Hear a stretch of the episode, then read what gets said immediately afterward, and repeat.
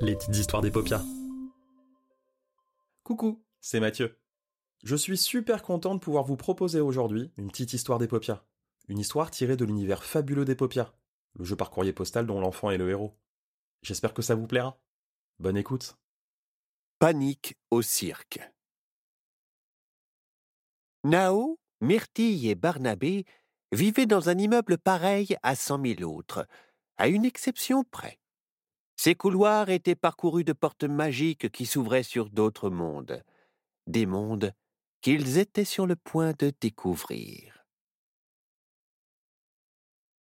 Nos trois amis se trouvaient dans la boutique de Madame Bilboquet à la recherche d'une idée pour occuper leur après-midi, quand Barnabé s'écria Hé, regardez ça Le cirque Ropoto donne un spectacle une fois par mois au village de Grosse Quenouille, et ça tombe pile aujourd'hui On y va Allez, on y va Il n'eut pas à insister beaucoup.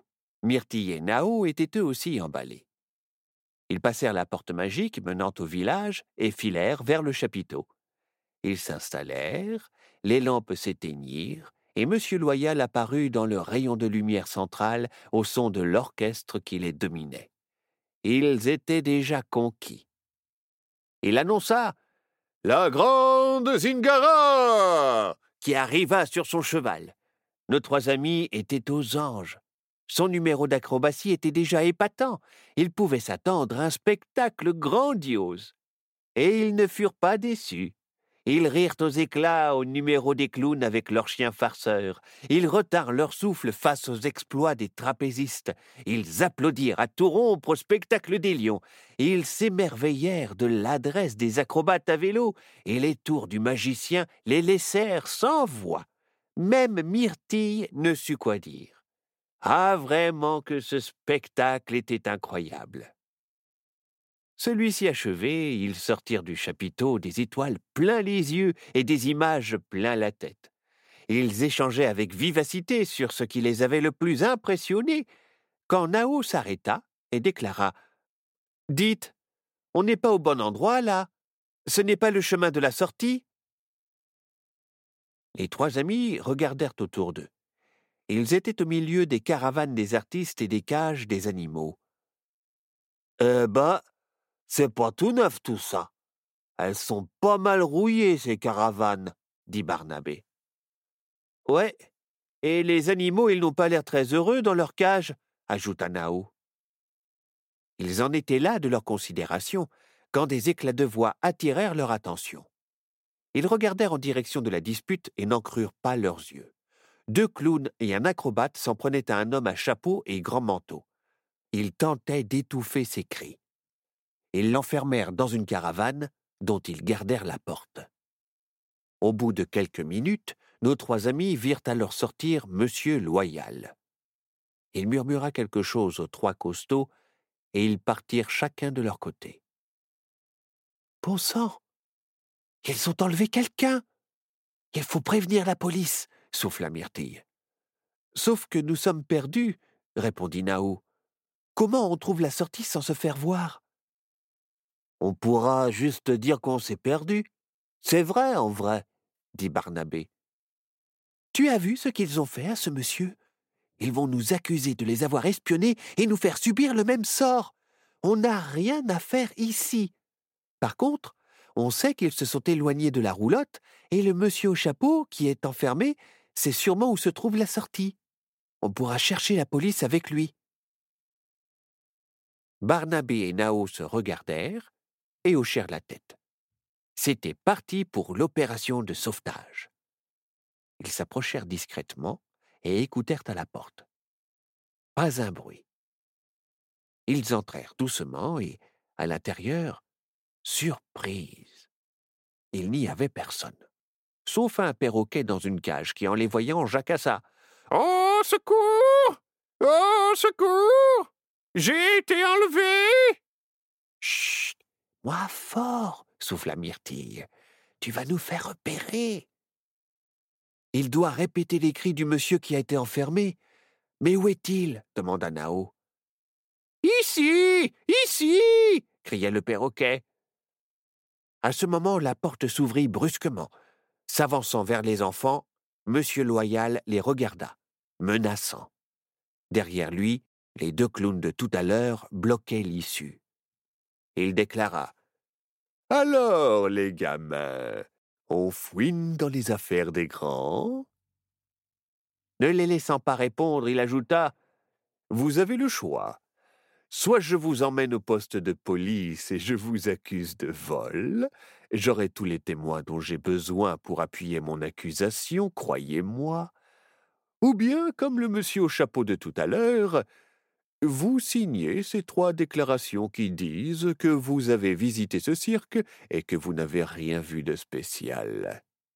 Je vous laisse repartir avec la promesse de ne plus vous revoir ici. Qu'en dites-vous? Les trois amis chuchotèrent entre eux, sans perdre des yeux les deux clowns à l'air méchant, puis Nao prit la parole. C'est d'accord, monsieur. On va signer et on ne reviendra plus jamais. Il tendit la main vers les documents. Le perroquet cria Pas signé Pas signé Trop tard. Tous venaient de signer. C'est alors qu'ils se sentirent tout bizarres, et devant leurs yeux ébahis, chacun vit ses amis se transformer. Myrtille en chouette, Barnabé en ourson et Nao en renard. Monsieur Loyal éclata de rire et leur dit Vous venez de signer un pacte maudit avec moi, comme ce bavard de journaliste qui fouinait de trop près. Maintenant vous m'appartenez. Je ne sais pas encore à qui je vais vous vendre, mais ce qui est sûr, c'est que demain matin, vous partirez pour un long voyage à l'étranger.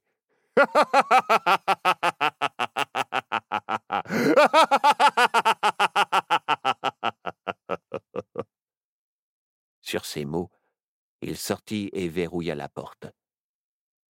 Nao Renard était effondré. C'est malin. On est prisonniers, transformés en animaux, et on va nous vendre. Qu'est-ce qu'on peut faire? Myrtille Chouette s'exclama. Hé, mais je peux te comprendre. Moi aussi. C'est chouette, on parle l'animaux, rigola Barnabé Ourson. Ah ah, bonne blague, Barnabé, grogna Myrtille. En attendant, Nao a raison. Qu'est-ce qu'on fait? Monsieur le perroquet, vous avez une idée de ce qui se passe? Je ne suis pas un perroquet, mais un journaliste, et je m'appelle Péric d'ailleurs. Je peux vous expliquer ce qui se passe, oui. J'enquête depuis quelque temps sur des disparitions étranges dans la région. Après plusieurs semaines, j'ai fini par découvrir qu'elles avaient lieu chaque fois que ce cirque était dans les parages.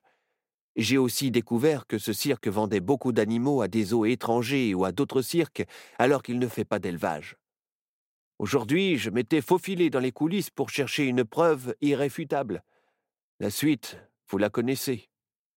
J'ai ma preuve, mais nous sommes prisonniers. Qu'est-ce qu'on peut faire alors? se lamenta Nao. On est des animaux. On ne peut pas aller chercher la police. Vous auriez dû m'écouter et ne pas signer, dit Péric. Moi, j'ai fait une croix. Je croyais que ça compterait pour du beurre, son contrat, bougonna Barnabé. Mais oui, s'écria Myrtille, les contrats. Monsieur Loyal a dit qu'ils étaient maudits. Je suis magicienne, après tout je peux peut-être trouver un moyen d'inverser le sort. Il faut les retrouver.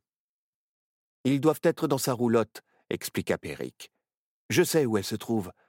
Il faudrait sortir d'ici et entrer lui voler. Autant dire que ça ne va pas être simple.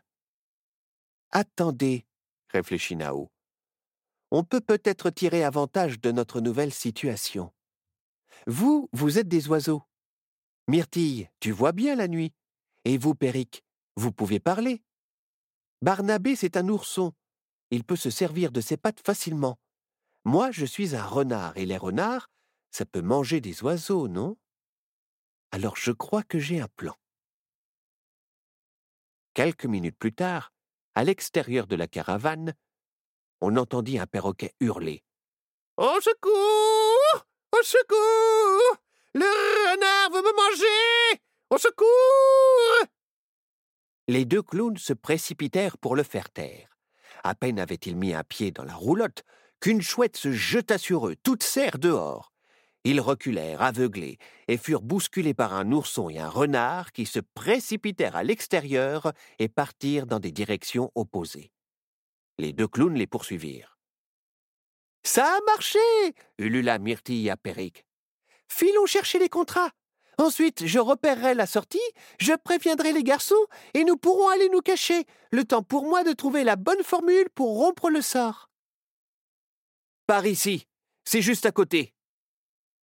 Péric et Myrtille s'envolèrent vers la roulotte de Monsieur Loyal. Il n'y avait personne à l'intérieur, et une fenêtre était ouverte. Ils entrèrent. Les contrats étaient posés sur le bureau. Ouf, enfin quelque chose de facile. Ils les attrapèrent et allaient s'envoler quand M. Loyal fit son entrée. Mes contrats Saleté de bestiole Rendez-moi mes contrats Il se jeta sur eux. La bagarre fit rage. Les deux oiseaux se débattaient et essayaient de passer par la fenêtre.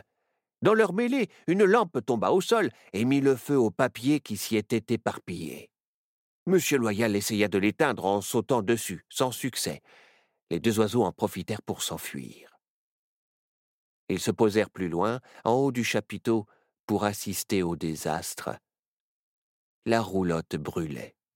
Ils avaient perdu les contrats dans la bagarre. C'était fichu. De ses yeux perçants, Myrtille aperçut ses deux amis cachés sous une roulotte et vit la sortie. Elle allait s'envoler quand elle se sentit toute bizarre. Elle regarda Péric et. Mais oui, il se retransformait. La destruction des contrats annulait le sort. Vite, il fallait prévenir les garçons et s'enfuir. Le feu s'était répandu à une deuxième roulotte, et dans l'affolement général, personne ne vit quatre drôles de bestioles se faufiler hors de l'enceinte et redevenir humaines. Ils se cachèrent dans des fourrés. Eh ben, dis donc, j'ai pas aimé être un animal de cirque, moi. Tu es prisonnier, les gens, ils peuvent te vendre comme ils veulent. C'est pas drôle du tout, ronchonna Barnabé. Tu sais, lui répondit Péric, je ne pense pas que tous les cirques soient comme celui-ci. Ce monsieur loyal est une sacrée crapule. Il n'a aucune morale et je pense qu'il a dû faire du mal à beaucoup d'autres personnes. À cet instant, ils virent les pompiers et la police arriver. Ils se précipitèrent vers eux pour leur expliquer ce qui leur était arrivé. Péric, qui connaissait les policiers, finit par les convaincre de jeter un œil aux cages. Ils constatèrent que d'autres animaux se retransformaient en humains. Les policiers mirent la main sur M. Loyal et ses complices et les arrêtèrent. Les autres artistes furent tous soulagés, ils expliquèrent qu'ils devaient travailler dans des conditions horribles et que s'ils n'obéissaient pas, on les transformait en animal pour être vendus. Ils allaient enfin pouvoir revivre et faire du cirque autrement, dans un esprit de liberté et de camaraderie qu'ils croyaient ne jamais retrouver. N'empêche, avec tout ça, je ne suis pas sûr d'aimer encore le cirque, moi, dit Barnabé. Écoute, le rassura Péric. Tu as entendu ce que t'ont raconté les autres artistes. Ils vont tout changer et faire du cirque autrement. Ce n'est pas parce que celui-ci faisait du trafic que tous les autres sont comme ça.